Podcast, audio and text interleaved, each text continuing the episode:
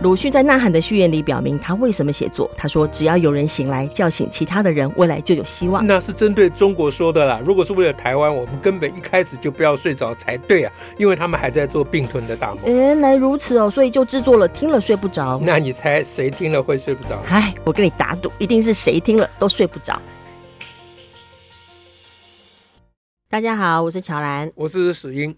哎，你问我还是我问你？你问我，好，我问你，我问你今天要讲什么？史老师，我们上次有有有在节目当中聊到说，改天我们可以来聊聊《西游记》。哦，对，那我们今天就来聊聊《西游记》吧。哎，好，这这有叫做言出必行，嗯、是、呃、不能轻诺寡信，呃，要说到做到，啊、这样开始可以教教训小孩子。好，让我想一下，上次我们没事干嘛讲到《西游记》哦，我们是讲说、嗯、啊，那件悲悲伤的案子，说，呃、嗯，这是风中吗？对，风风中哦，我们应该是讲到，就是因为大家都有人会提到说，这小孩也很难搞啦，啊，很难带啊，就是风中那个小孩子。嗯，亲生的那个悲剧，嗯哼，啊，那有人会说这小孩很难教了，嗯啊，而他爸爸好像也有讲说，嗯嗯，这孩子从小或者是就是比较特立独行啊，对对对，嗯，那。那个时候我们有讲到，就是就顺口讲到说，这种不服管教的小孩，嗯啊，通常都是很厉害的，本事很大的。哎，当时有提到，比如说孙悟空，是孙悟空，呃，也很会惹嘛，反正本事非常之大。对对。然后那时候我们就说顺便讲一下，嗯嗯嗯，有机会跟大家聊一下《西游记》。对，那《西游记》这个事情，我自己。我自己还有个回忆啦，哦，哎，也很也也跟大家讲一下。嗯嗯，那个时候我好像是高中，已经高中了，已经高中了。嗯嗯，那那个夏天我还记得，我就睡在客厅的一个那个凉椅上看《西游记》。哦，感觉起来蛮惬意的这画面，不务正业啦。呃，应该是暑假的时候。那我舅舅，我舅那时候是在读台大外文系，好像。我就比我大没有很多了，很靠近哎，小舅小舅舅，然后他他他跑到我们家来，他看到我在看那个《西游记》，他嗯看《西游记》，他就说，呃，你怎么这么大了还在看这个？这是第一句，被被当童话就对，看孙悟空嘛，对？对。第二句说：“怎么没出息啊？”哦，竟然看孙悟空。对对对对，嗯，我现在不太记得他是半开玩笑还是认真，好像也不是开玩笑。但是他是很想要教诲你一下。我我搞不清楚了。嗯，大家看到小孩看闲书，就是会看不下去。对对对对对，所以 那那当然算他倒霉，因为我看的那本《西游记》刚好是什么？正宗书局啊，还是那时候、嗯、那时候有有一个呃商务印书馆，我想起来，哦哦、商务印书馆出了很多那种各种、嗯、各式各样的书嘛、嗯、啊，那那里面就当然它不当然不是漫画，对不对？不是漫画也就罢了。嗯、那本《西游记》前面刚好有胡适写的一篇序，哦、胡适哎，胡适研究这个，因为这五四运动他们。鲁迅、胡适他们都有对于中国的那个小说，因为以前中国的小说是不被不不受重视嘛，嗯嗯，被整个中华文化认为是不务正业的，嗯嗯，比较会轻视它。对对对，嗯，所以后来呃《西游记》《三国演义》《红楼梦》等等，才夯起来，就被这些都是比较后面五四之后，对对对对对，是。对，那所以胡适在那本写了一篇序，它里面主要就是讲说，嗯、这个《西游记》并不是一个啊、呃、普通的呃、嗯、神话故事、嗯、啊，它是在讽刺当时唐唐唐朝的国王呃的皇帝，皇帝哎软耳朵，哦、所谓软耳朵就是猪八戒，比如说会。会跟唐三藏哎，唐三藏说孙悟空的坏话嘛，嗯嗯嗯，那唐三藏都相就相信嘛，哦，这样啊，那当时呃，那然后孙悟空是忠臣，第一个他是忠臣嘛，嗯哼，第二他本事大，嗯，可是他不受信任，嗯嗯嗯，哎，皇上不信任他，嗯，他说这整部小说是是一个政治讽刺小说，讽刺当局，哎，对，讽刺当局。那我刚刚才看完序，还没开始看下面，所以你正好就拿出来跟你的舅舅讲了这这番话。我就跟我舅舅讲了这一段话，我还现在还记得我舅舅的脸色非常难看，而且又是胡适，对，他不敢吭气，所以我在想说，其实呃，我们现在嗯哼嗯哼。带小孩子教小孩子，也可以常常跟小孩子谈谈这种话题。你说像跟小孩谈《西游记》哦，哎，就是说小孩子通常一定会，大部分小孩都看过《西游记》嘛，啊，不管是卡通还是漫画，还是说，还是他们那种，就是把《西游记》简化，呃，给小孩看的那种啊，呃，有注音版的或什么版的那种，啊，那通常小孩子都只看打来打来打去嘛，对，然后那个 觉得好厉害哦，从耳朵变出金箍棒啊，然后拔个毛一吹就都是孙悟空啊，哇，对对对对。很像在看小叮当漫画的感觉，是啊，就是一个很神妙的人。对不起，我再插一下题。你既然说金箍棒，我就想起来，我小时候一直念金扎棒。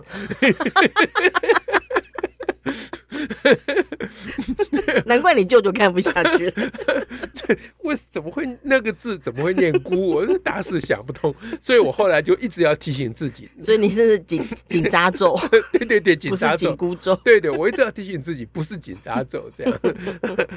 好，Anyway，呃，哎，刚讲到哪里？刚刚在讲说这可以讲小孩讲给小孩听啊。对对对，可以讲给小孩听，让小孩知道说这些典籍啊，它其实。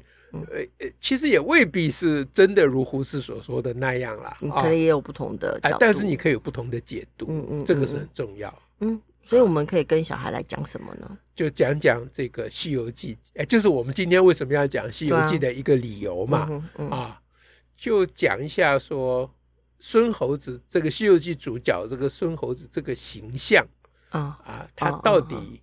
呃，我我我我们上次是讲到说孙猴子就代表很能很能干，但是、嗯、很有本事，哎、呃，但是不服管教，对，啊、不会随便服从，对，嗯，还会去王母娘娘那边给他弄得乱七八糟。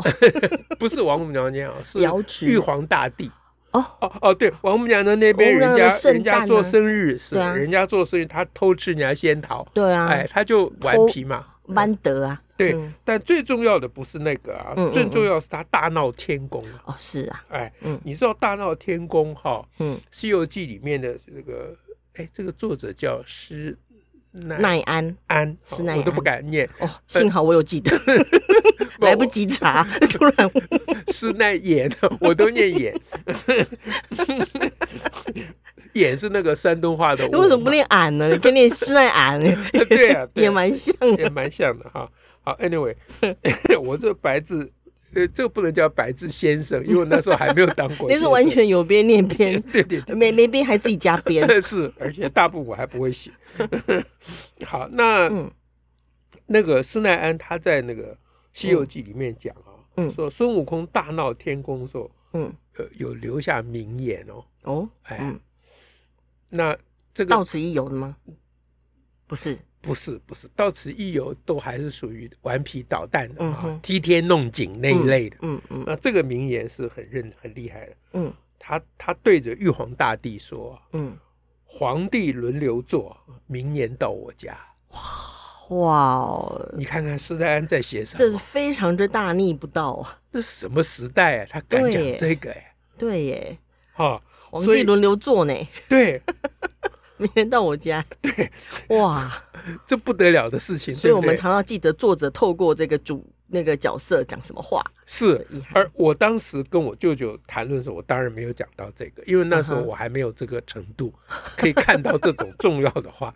这是去年前年疫情的时候，嗯哼嗯哼呃，我们生小爷。线上课嘛啊，是线上课，我就有机会去跟小孩上课，因为平常我没有机会跟小孩上课。那我跟小孩上了，就有有一课就讲的是《西游记》。哇，哎，我跟小孩讲了一些科学啊，一些小说什么之类的啊。那当时我准为了跟小孩讲《西游记》，我要把它重新看一遍。嗯，这其实大部分我看不太下，现在已经看不太下，而且又急了，急着要备课。备课，哎，对。所以我就挑重点，嗯啊，那大闹天宫绝对是重点啊！我就看到这个皇帝轮流做，明年到我家。我当时想说，哇，我都到这个年纪了，我才知道《西游记》的里面有这个经典的名言，这不得了啊！对啊，就是这叫做呃，生也有牙，知也无牙，对不对？我每次都想到这跟看牙科有什么关系？好，反正就是呃，这个一生学习就是没有止境了啊！好，那那所以所以施耐庵他写这部小说，真的不只是暗讽皇帝。嗯啊，就胡适讲的说，皇帝就不没有办法，哎，没有办法任用有能干的人啊，忠心的人，不只是这样而已。他基本上根本就不相信这个封建统治的这个制度了。嗯，我是觉得他他是有这个味道在里面啊。但是他难道那里头又被降服这件事？哦，你可能也会再谈到了，因为他他大闹天宫，但他之后还是有被那个佛手给压在五指山下呀。是啊，是啊。呃，那这这个是更厉害的一点，这个等一下我们讲啊，嗯、你别忘了哈，嗯、等一下追问我哈。嗯，那现在就讲说，就是施耐庵他为什么会去写这样的一个神话故事？嗯啊，嗯，那就是我觉得就是他心里有很多的不平。嗯嗯嗯嗯嗯，就是皇帝软耳朵不会任用啊这个能干的忠臣，这个是他自己嘛。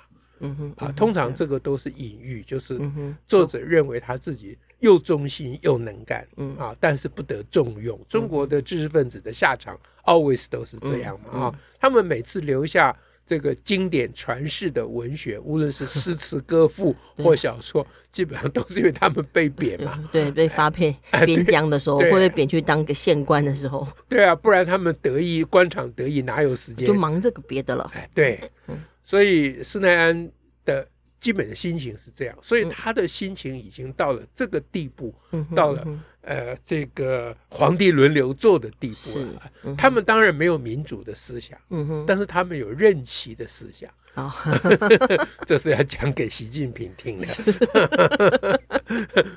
人家封建统治的时代都知道皇帝是轮流坐的，是啊。呃就不是一直传给你儿子就可以了，嗯、那习近平是根本直接传给他自己了。嗯嗯，嗯好，所以他会写这个里面就是充满了他对于这个体制的不服啦。嗯，所以他的角色就是孙悟空不只是能干，嗯哼，而且忠心，这是他原始的动机嘛。嗯哼，嗯啊，那特别要加上不服管教，又忠心又不服管教。嗯、哎，忠心能干，嗯哼，这。不稀奇，这他本人就是这样。嗯哼，嗯哼，但是他因为他的这种愤愤不平之气啊，情绪，哎，他对这整个体制都不高兴，有委屈啊。哎，那他就要找一个厉害的，就是要突反叛这个体制。哎，这其实就跟我们的青少年反叛期是类似的，就不服管教。青少年不服管教，通常都是有这个背景在的。对，哎，嗯，那一天我还。跟一位呃父一位爸爸家长啦，嗯、哼做家长的人谈到说，嗯、就说我们说怎么管教小孩啊，讨论这些问题，呃，我就说其实行为不重要啦，嗯、重要的是思想啊，嗯哼哎，那可是大家好像焦点都在行为上，嗯、没有人去管思想、嗯、啊。那后来有一位爸爸忍不住了，就问说：好好好，那那。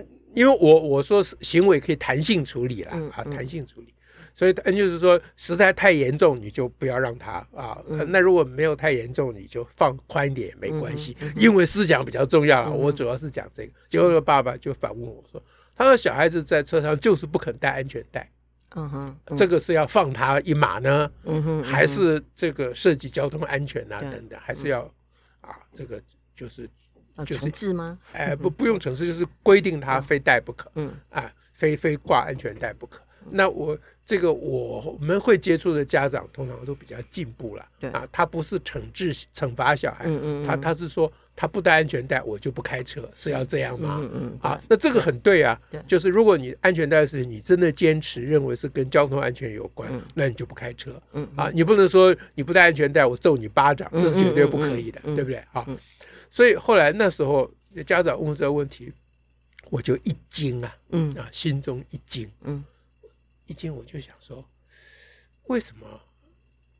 为什么大家都集中焦点在想说怎么处理这小孩不戴安全带？嗯，为什么没有人关心他为什么不戴安全带啊？嗯嗯嗯，啊，那当我这样提的时候，就有人说啊，他觉得戴安全带不舒服啦。嗯，对，一般的反应都会这样。我说有那么不舒服吗？嗯，对不对？呃，那就大家都在戴安全带，也没有人因此就觉得，嗯，好像被被束缚到快喘不过气呀，或怎样？对呀，会，嗯，有有有这么严重吗？以前阿扁讲的名言，对啊，啊，那他们都还听不懂我的意思啊。我是说我我觉得应该关心小孩到底在闹什么。嗯。啊，就是每一个小孩在那边跟你出很多麻烦，他就在闹嘛。是，但是大人很容易直接想到你是胡闹。不，他他是胡闹没有错了，可是他胡闹有个原因嘛。对他，当他但大人想着胡闹的时候，就是不就是表表示你没有原因，他就闹这样。对对，就是就认为小孩是神经病啊，人家都戴安全带，就你不戴，你有病啊，心中就有这个 OS 在啊。那现在我们把施耐庵请出来。哦。他会怎么说这安全带是吗？不是，施耐庵去创造一个大闹天宫的孙悟空。孙悟空，嗯，他嗯在闹什么？OK，嗯哼，对，施耐庵他自己不敢闹啊，他在封建统治之下会被杀头的。啊，对，哎，所以他创造了一个大闹天宫的角色，大声呼喊说：“皇帝轮流坐，明年到我家。”嗯。他他为什么要去大闹天宫？我现在就直接讲，施耐庵在大闹天宫了。是施耐庵在大闹天宫，就等于那个小孩子在大闹爸爸的轿车是一样的意思啦。嗯，就是我就是不戴安全带了。嗯啊，这个就叫做不服管教，就是不服。嗯，所以施耐庵心中自有秋祸嘛。嗯哼嗯哼，他的不服是有他的背景嘛。嗯哼，就在那一句话里面嘛。皇帝轮流坐，我今天这句话要念十遍。我们快要选举了 啊！我们正在 这个呼应施耐庵在一千多年，哎，多多少年以前的这个这个心声啊，对不对？所以今天我们终于可以皇帝正正当当的轮流做了，对不对？那所以所有的。胡作非为了，嗯、所谓反叛或不服管教，嗯、他一定有他的根源嘛。是，所以那那一天就跟这些大爸爸妈妈们讨论，就是说，嗯、那我们要去追究这小孩当时在闹什么。是。啊，嗯、那那这下各家各发挥想象，那当然是收获成果就非常丰硕。嗯哼，啊，因为小孩有各种闹的理由。嗯哼对。嗯但我们刚刚讲到说，那个他他虽然是一个不服管教的孙猴子，可是有那五指山可以把压住。嗯，后面还有紧箍咒，对，在箍他。呃，这个这个基本上是就是有两两个层次了，一个就是写作手法，嗯哼，就是如果他大闹天宫而能够闹得很顺利的话，那就不好看了。天宫就当做假的、纸糊的，就被你一闹就闹没了，就闹没了。这样这大闹天宫就也没什么意思了啊。对，这大闹天宫就没有什么气刺刺激点了，有什么好闹呢？如果这么好闹，这在文学上叫张力哦，张力。对，这在科学上叫 tension，好像都叫张力啊，都叫都是张力。哎，所以这是文学笔法，它势必让他大闹天宫没有那么顺利了。嗯，而且。你你要知道，他处的时代，他也不敢让孙猴子真的去当皇帝啊。对啊，对不对？对对对。所以孙猴子最后下场一定是被收服，这是逃，在当时是被规定了的啊，就是在他是被时代所规定了的。嗯，这这是难免。但是你要看看他是怎么被收服的。嗯哼，是。哎，第一个收服的方法就是形体的收服，我把压住，把压住。对啊，那。这个这个隐喻哈，这个象征是非常非常厉害。嗯哼，就是那么重的山啊，五指的啊，五个五座山把它压住，就表示普通山压它不住嘛。对，原来不过是在如来佛的掌心而已。是，啊，这个就是在告诉你说，我虽然敢讲皇帝轮流坐，我也知道我跳不出皇帝的掌心啊。嗯嗯，这是所有他们中国知识分子都知道的。嗯，他们知道他们的下场，嗯，所以那个时代还没有民主启蒙运动啊，嗯，对啊，他们想象不到真正推翻，哎，说人民可以当家做主。我最近在看卢梭的这个《忏悔录》，嗯啊，嗯，里面讲到他写啊这个社会契约论，嗯哼，啊，社会契约论基本上就讲说。他呃，他也是不敢反对皇帝的啦。啊，他说皇帝的统治是要跟人民取得签契约，哎，一个签一个约定。嗯、哇，这在当时就不得了。对呀，啊，嗯，那然后他就被被法国皇帝这个要就遣送出境，嗯，就要抓他，嗯啊。就要叫他坐牢，嗯，但是抓他的时候又又派人跟他讲说要抓你了，要抓你了，一直跟他讲要抓你了，然后然后又跟他讲说你只要离开法国，嗯啊，我们就意思就是说再继续抓你，就用各种暗示的方法说你赶快离开法国就对了。啊，所以所以当时的皇帝也可以看到，就是他跟习近平还是不一样，嗯哼，哎，他还是。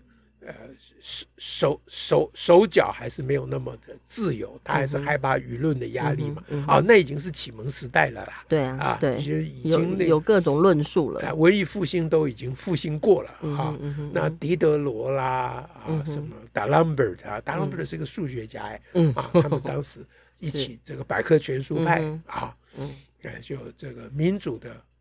这个风潮呢，已经快要风起云涌的时候了。嗯、哎，话题扯远了。嗯嗯，好，所以孙猴子他第一个形体被压住，对啊，这个是五指山是很重大的隐喻。嗯，但这这并不是唯一的。嗯啊，压住形体，这个施耐庵真的是太厉害了。嗯，他知道压住形体没有用，他自己就是例子。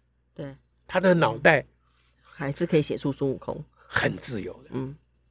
所以第二个压住他的就叫做哦紧箍咒，对，哇，那是在头这里了。紧箍咒就是把你的头箍住了，嗯哼，它是个象征嘛，嗯哼嗯啊，那个那个紧箍那个箍啊，我都要念扎，那个框，要不然我就念框，那个头框啊，那是个呃是个具体的物物嘛，啊，是个物理的东西嘛，但它它的重点不是那个框头框那个箍。而是那个箍念下去以后，你的头就开始痛。对，头痛了以后，你就没有办法思考。嗯，不能想，你你就真正的投降。嗯，所以它就是身心两面的手法。哇，哎，五指山压你的身呐，嗯哼，哎，紧箍咒呢，就控制你的头脑跟思想。嗯哼，啊，这这个都是。是那非常非常厉害的隐喻。好，我后面讲这个，就胡适他们当时就没有看到，特别提到，他们还没有看到，他们程度还不够了。我没有说别谁的程度够了啊，我只说他们还还在出早期了，还在研究了。嗯嗯，对。好，所以呢，这个《西游记》里面的这些精彩的事情，嗯啊，那这一言难尽啊。对啊，可以想的事情很多哎。哎，所以。呃，跟大家讲讲，如果睡不着的时候，可以去看一下《西游记》，是可能可能会更睡不着，用不同的眼光看呢，不，我们的目的不就要害大家睡不着 吗？对了，哦，对，也是本节目宗旨啊，这是我们的宗旨嘛。啊，那然后呃，大家看了《西游记》睡不着，第二天你就会忍不住跟小孩讲，是，哎，要跟小孩讲什么？你不能故意去教训小孩，嗯啊，比如说你有个什么。啊，阅读心得，你去跟小孩讲，那是不错啦。我是觉得总比总比一直问他考几分要高明啊。是啊，对。但是最高级的是你自己有一个啊，那个忍不住要跟他讲的东西，嗯，或者是还在想的问题。哎，对对对，这样小孩才能真正呢啊受到这个感染。是，哎，嗯，好，那我们今天就讲《西游记》给大家听。好，不知道有没有好听呢？就提供给大家喽。下次再会，拜拜，拜拜。